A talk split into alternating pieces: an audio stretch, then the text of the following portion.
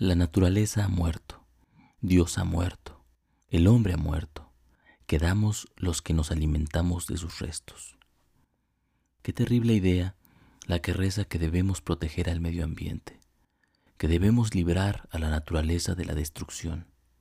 Otorgamos el estatus de consciente a algo que solo está vivo. La vida biológica es el recuerdo que la conciencia tiene de su estar contenida en lo natural.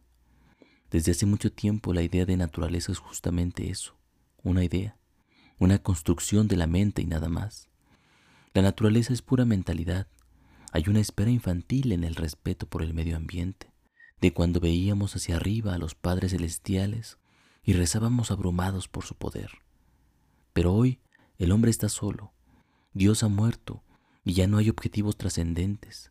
Estamos malditos, condenados a ser solo nosotros mismos y ante nosotros se abre el abismo, pero es que solo el vacío trae posibilidades, quizá no para nosotros, sino para aquello para lo que fuimos morada y que en un momento nos ha de abandonar.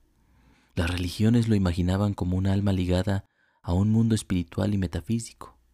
Hoy ya no podemos hacer eso sino para ahogar nuestra angustia por estar irremediablemente solos. Pensar en nuestro deber hacia el mundo es esperar ser nuevamente niños, complacientes, contenidos en el alma del mundo mirando hacia arriba, hacia un cielo, ahora ya despojado de imágenes. La naturaleza murió hace tiempo, de ahí nuestra angustia.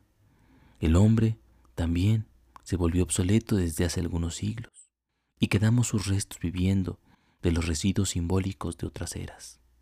Dejemos que los muertos entierren a los muertos.